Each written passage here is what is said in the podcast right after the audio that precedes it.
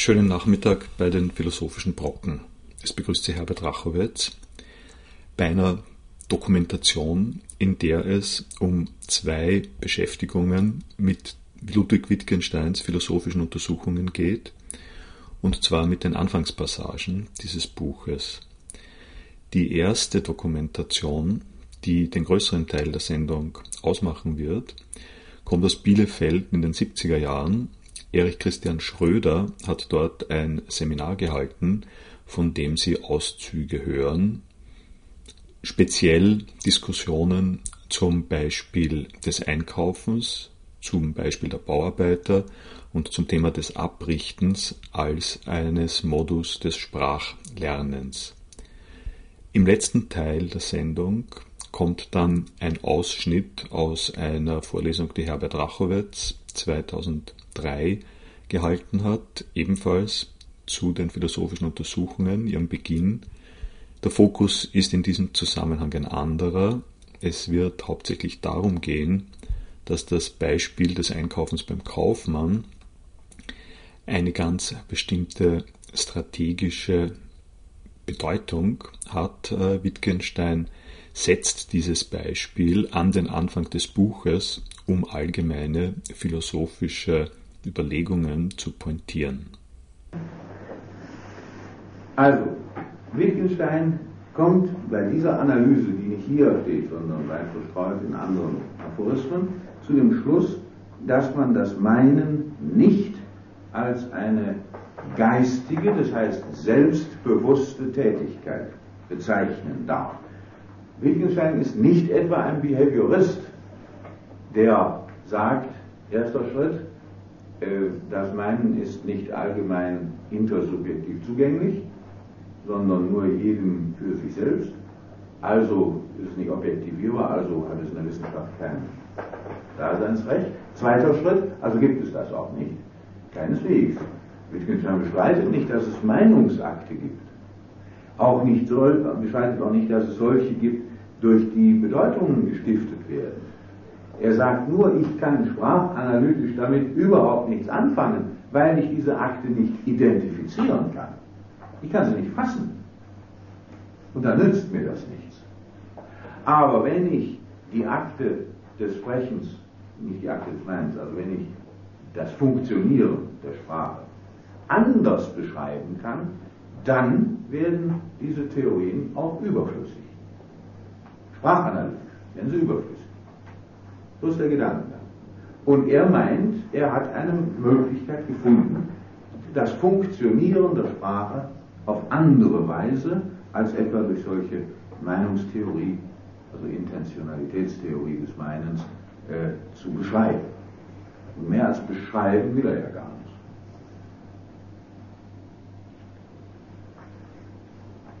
Der Begriff des Gebrauchs oder der Verwendung oder der Operation mit Worten tritt also bei Wittgenstein an die Stelle des Begriffs der Bedeutung. Aber nicht im Sinne einer Identifikation.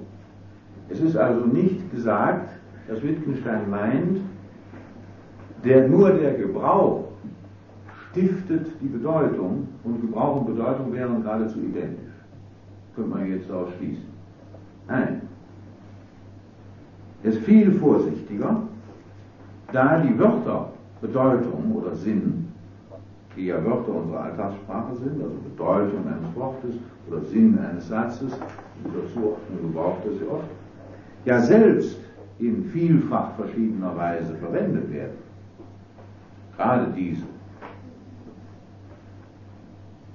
Deshalb gibt er nur zu, dass für eine große Anzahl von Fällen statt Anzahl sagt er so als Mathematiker auch manchmal Klasse, eine große Klasse von Fällen, die Bedeutung eines Wortes mit dessen Gebrauch oder der Sinn eines Satzes mit dessen Verwendung identifiziert werden können.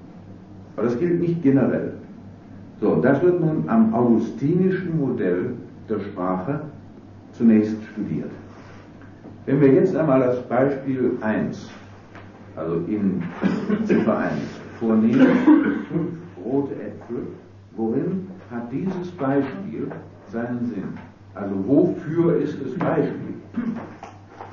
Und dass Wittgenstein gar nicht anders kann, als das, was er meint, was er darstellen will, philosophisch, durch, als durch Beispiele darzustellen, versteht sich ja wohl von selbst.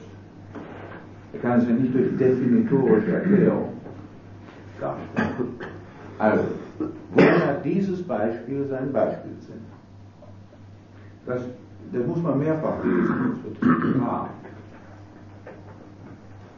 Der Sachverhalt ist ja klar, nicht wahr? Fünf rote Äpfel, der Kaufmann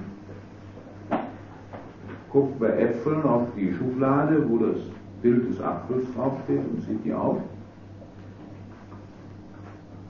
Und dann nimmt er eine Farbtafel, da sind so verschiedene Farben drauf, daneben stehen die Farbwörter, dann guckt er rot und sieht, aha, das ist rot. Jetzt hat er Äpfel und Rot und nun nimmt er sie raus, zählt dabei.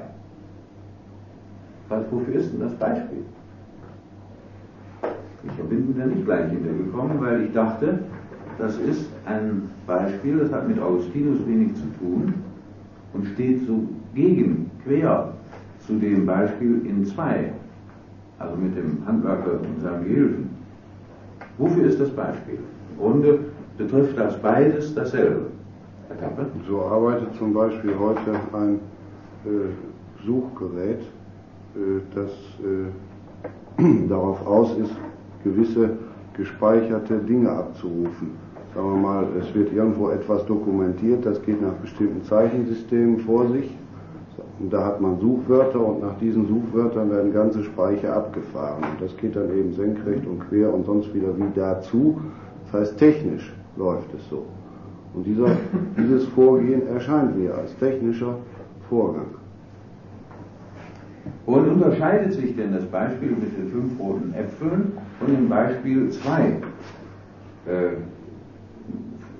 die Sprache der Handwerker? In dem ersten Beispiel hat, hat äh, die Sprache Zeichenfunktion. Da werden äh, die Farbe Rot wird einem bestimmten Muster zugeordnet. Äpfel werden einem äh, zugeordnet, während im zweiten Beispiel die Sprachverwendung ja, ja, das ist richtig.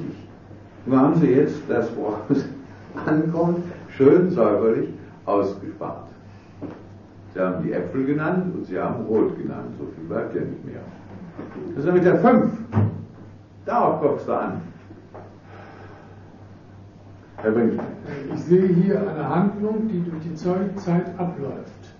Richtig. Die eine Hand, bestimmte Handlungsakte, äh, die zugleich dann äh, Sprachakte sind. Ja, das ist richtig. Aber äh, warum nimmt er denn so ein einfaches Beispiel? Das muss doch einen Grund haben. Dadurch muss doch was einleuchtend werden. Herr Berg. Herr Berg. Herr, Herr Berghaus. Herr Berghaus. Herr Reus. Äh, bei dem äh, fünf rote Äpfel Beispiel gibt es eine Konvention, die der Kaufmann schon beherrscht, während in dem zweiten Beispiel die Konvention noch hergestellt wird im Gebrauch der Sprache, weil er ja nicht nur spricht, sondern auch Gebärden. Achso, ja, das ist richtig, aber das hatten wir schon, das hat Frau Wesemann ja schon gesagt. Im zweiten Beispiel äh, sind die Wörter äh, aufgrund ihrer Zuordnung Befehle. Und der andere, der vergleicht die Wörter jetzt nicht, weder dinglich noch in seiner Vorstellung, mit irgendwelchen Sachen, wie das der Kaufmann tut, nicht der das Wort Apfel mit dem Bild Apfel auf der Schublade vergleicht, sondern der wird durch das Wort zu einer Handlung. Das hatten wir. Aber äh, das ist richtig, der Unterschied ist sehr wichtig. Aber es ist noch was. Im ersten Beispiel fällt die 5 im Grunde da raus, denn das ist keine, eindeutig, äh, keine Bedeutung, sondern eine Verwendung. Genau. Das heißt also, hier geht der Gedankengang von Augustinus, der also noch meinte, äh, was das Lernen der Sprache beschreibt. Wer das Lernen der Sprache so beschreibt, denkt, so möchte ich kommen zunächst an Hauptwörter, die Stuhl und so weiter. Das heißt an Dinge, auf die man zeigen kann, über eine Schwierigkeit, die sich bei dem Wort 5 in dieser Auffassung ergibt, zu einer ganz anderen. Ja, so ist der Gedankengang. Denn, was ist denn mit der 5?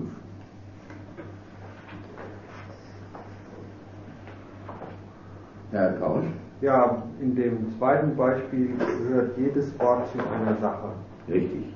Und in dem ersten Beispiel gehört die fünf eben nicht. Sie gehört nicht, jedenfalls nicht in demselben Sinn zu einer Sache wie Äpfel und Rot.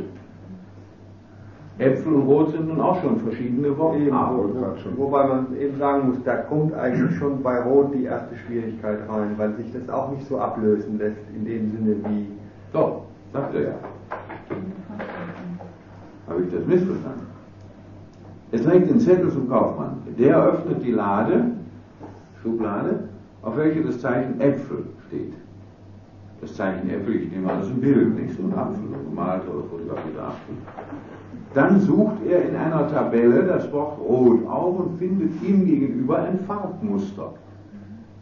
Darin liegt Identität. Beides ist etwas, worauf ich zeigen kann. Sodass ich das Wort nehmen kann, ein Zeichen, das mich auf ein zeigbares, auf eine zeigbare Bedeutung verweist. Aber bei der 5 ist das anders. Denn da, da nimmt er nichts, wo das Wort daneben steht. Das geht auch gar nicht. Sondern da handelt er, nämlich indem er zählt, von 1 bis 5 und jedes Mal einen Apfel rausnimmt. Gucken Sie sich mal den letzten äh, Text an. Das ist ja so eine Art Dialog, den Wittgenstein hier macht. Wie weiß er aber, wo und wie er das Wort rot nachschlagen soll und was er mit dem Wort 5 anzufangen hat? Und ich nehme an, er handelt, wie ich, wie ich es beschrieben habe. Die Erklärungen haben irgendwo ein Ende. Das heißt, hier wird also zunächst mal diese Frage zu, äh, beiseite geschoben.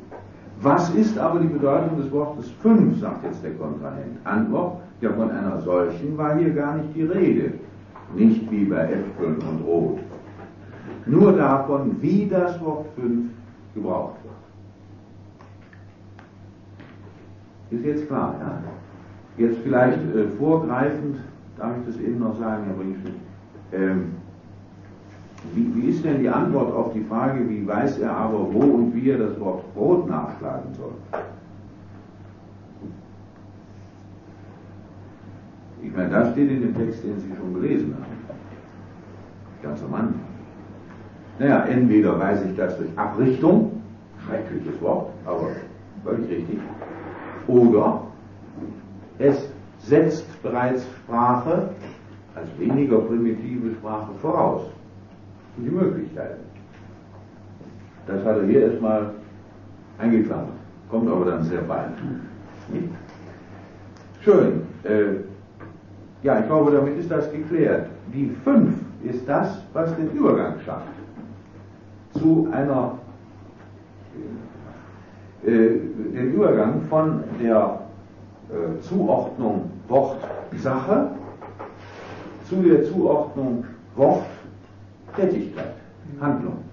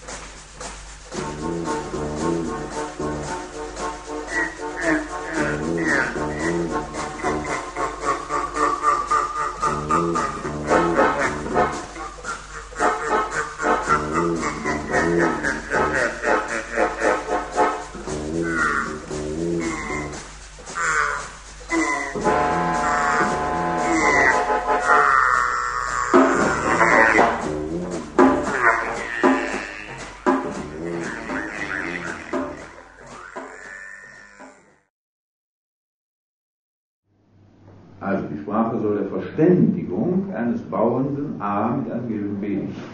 A führt einen Bau auf aus Bausteinen, ist also hier absichtlich äh, primitiv gehalten, einfach elementar gehalten, damit es nicht, damit es überschaubar bleibt. Äh, A führt einen Bau auf aus Bausteinen, es sind Würfelsäulen, kleine Balken vorhanden. B hat ihm die Bausteine zuzureichen, und zwar nach der Reihe, wie A sie braucht. Zu dem Zweck bedienen sie sich einer Sprache, bestehend aus den Wörtern Würfelsäule, Platte, Balken. A ruft sie aus, B bringt den Stein, den er gelernt hat, auf diesen Ruf zu bringen. Fasse dies als vollständige, primitive Sprache auf. Inwiefern ist die vollständig? Weil die das, was sie vorhaben zu tun, mit dieser minimalen, für uns minimalen Verständigung hinkriegen. Gut, und inwiefern ist die Sprache, jetzt muss ich das noch durchsprechen. Ja, oder also die Sprache über das Verbalisieren hinaus Handlung eingeht. Tatbestände auf dem Wege der Handlung geschaffen werden. Und dazu reicht diese Sprache aus, und zwar Handlungen, über die man verständigt ist, nicht Handlungen, die man nicht vorhersehen kann. Verstehen Sie das? Also sinnvolle Handlungen. Nicht? Es könnte ja so sein, dass eine Sprache gesprochen wird, die auch Handlungen auslöst, wo jedes Wort Handlungen auslöst, wo aber die Handlungen nicht vorhersehbar sind. Der Bauende, wie Wittgenstein kann natürlich vorhersehen, was sein Gehilfe ihm bringt, wenn er Platte ruft. wenn nicht, dann hat er, kennt er diese Sprache nicht, dann kann er die nicht sprechen. Nicht? Aber für den, der die Sprache sprechen kann, sind das ja sinnvolle Dinge. Und so ist das primitiv, aber vollständig. Was heißt aber nun primitiv? Vollständige primitive Sprache, das kommt ja auch vorher schon mal vor, im ersten Absatz. Jeder philosophische Begriff der Bedeutung ist einer primitiven Vorstellung von der Art und Weise, wie die Sprache funktioniert, zu Hause. Man kann aber auch sagen, es sei die Vorstellung einer primitiveren Sprache als der unser. Äh, so ein Wort primitiv ist natürlich bei Wittgenstein ein Reizwort, denn äh, das braucht er nicht lange. Wort wie primitiv gebraucht. Sprachanalytiker wie Wittgenstein nicht gleichzeitig. Bitte? Ursprünglich. Erstens ursprünglich. Ja. Und in diesem Sinne müsste es eigentlich in Anführungszeichen stehen.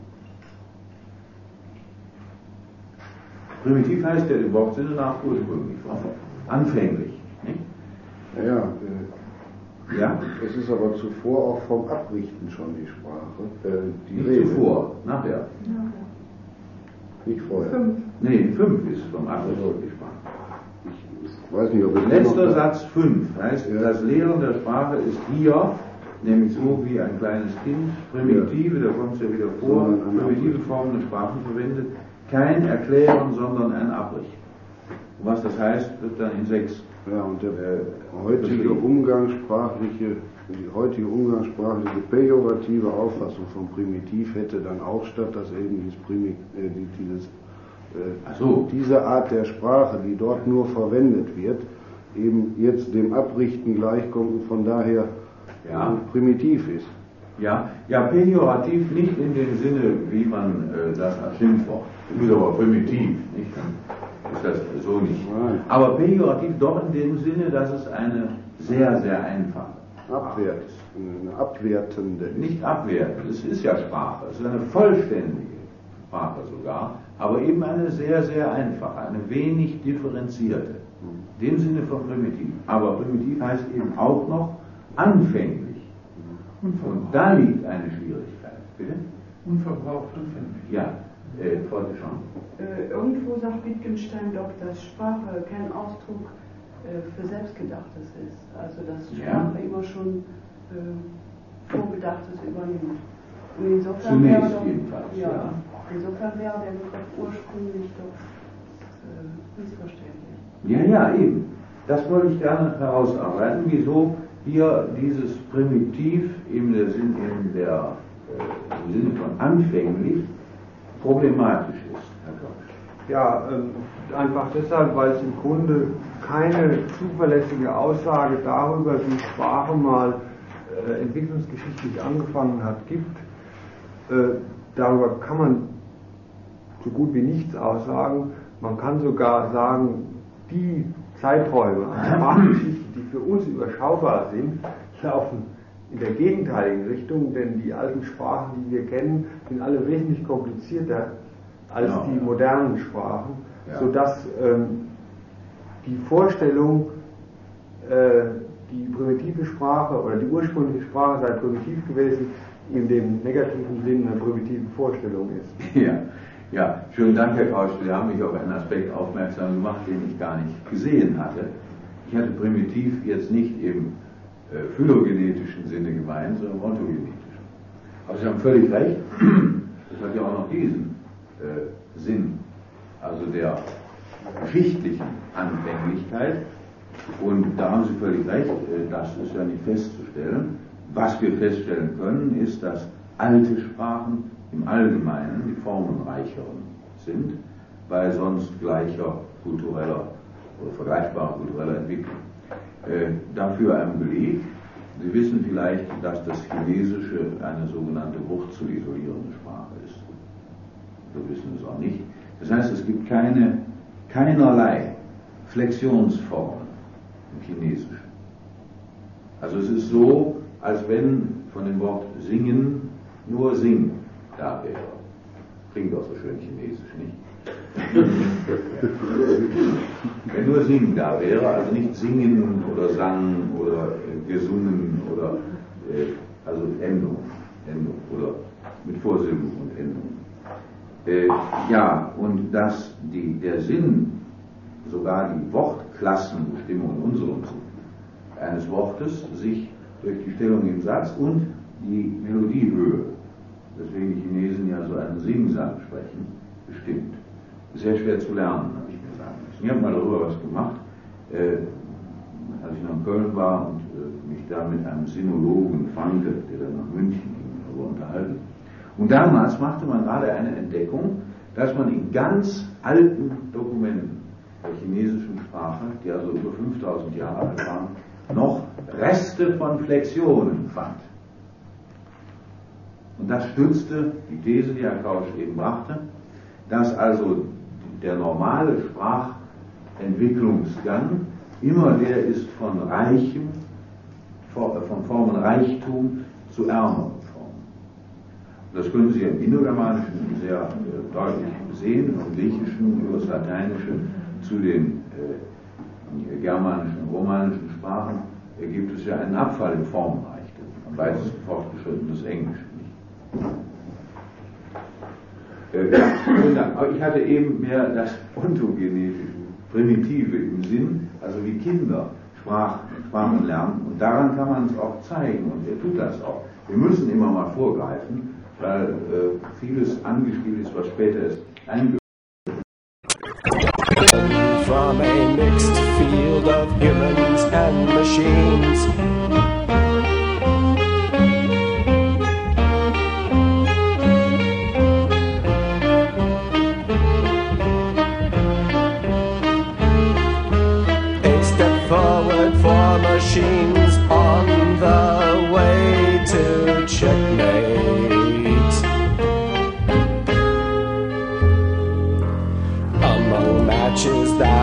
won was the one it won against the Danish Grandmaster Bert Larsen, ranked 96th.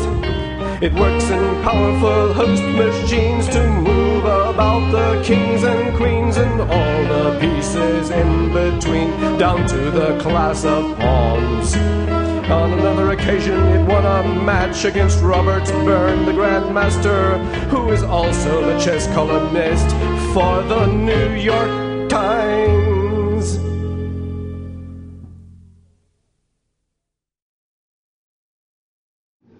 also die philosophische Tradition der Bedeutungsauffassung, genauer gesagt, verschwindet. Und in 6 kommt dann das Wort Abrecht. Hinweisende Definierung wird es dann, in 5 kommt das Wort, in 6 wird es als hinweisende Definierung oder hinweisendes Lehren der Wörter äh, charakterisiert. Und darin besteht dann, äh, das, das geht dann so, Man lenkt die Aufmerksamkeit auf einen Gegenstand und spricht dabei das Wort aus.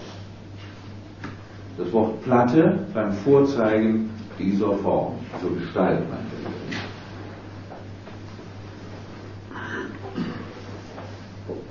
Das nennt der Hinweis, Verzeihung, ich habe eben etwas durcheinander gemacht. Ich habe identifiziert hinweisende Erklärung und Definition mit hinweisendem Lehren der Wörter. Das ist falsch. Bitte, Frau Ernst, korrigieren zunächst. Äh, ich habe das eben falsch nebeneinander gehabt. Dies will ich nicht hinweisende Erklärung oder Definition nennen, sondern hinweisendes Lehren der Wörter. Aber das ist eben Abrichtung, hinweisendes Lehren der Wörter. Ich zeige auf einen Gegenstand, spreche das Wort dazu. So. Und das ist natürlich ein Problem. Wenn das so wäre und wenn Sprache ursprünglich so erlernt würde, dann wäre das Spracherlernen nur durch Abrichtung möglich. Und dann ist auch der Sinn Abrichtung, so hart das klingt, richtig am Platz. Das ist nur eine Abrichtung. Nicht? Äh, warum? Da kann man da noch andere Gründe für angeben. Also wenn ich jemandem Wörter beibringe, indem ich den Sinn zeige und das Wort dazu spreche, also Assoziationen stifte, wieso ist das bloß eine Abrichtung? Wogegen steht denn hier Abrichtung? Gegen das äh, Lernen der Sprache von sich aus, also von Kindern aus, dass es nicht von außen abgerichtet wird, sondern von sich aus die Sprache aufnimmt und erfasst. Also eine Aktivität ah, des Kindes auch Moment, dabei. Das, das ist gefährlich. Wir wissen empirisch, dass Kinder, die allein aufwachsen, das heißt also ohne menschliche Gesellschaft, nicht sprechen lernen. Ja, im sozialen Kontakt. Ja, worin besteht denn der soziale Kontakt, wenn nicht im Sprechen? Wenn der soziale Kontakt ohne Sprache stattfindet, lernen sie auch nicht sprechen. Also aus sich äh, so ja. fast geht nicht. Ja, jetzt müsste es eigentlich heißen, dem Kind keine Richtung geben. So? Wenn nicht, also das Gegenteil. Also ich dachte, das gar kein Problem, das sagt er doch hier. Das Lehren der Sprache ist hier kein Erklären, sondern ein Abrichten. Erklären ist der Gegenüber. Nicht? Das heißt also, die Verbindung von Wort und Sache einsichtig machen, was aber natürlich Sprache voraussetzt. Also scheint es so, als sei ursprünglich, so ganz am Anfang, nur Abrichtung möglich.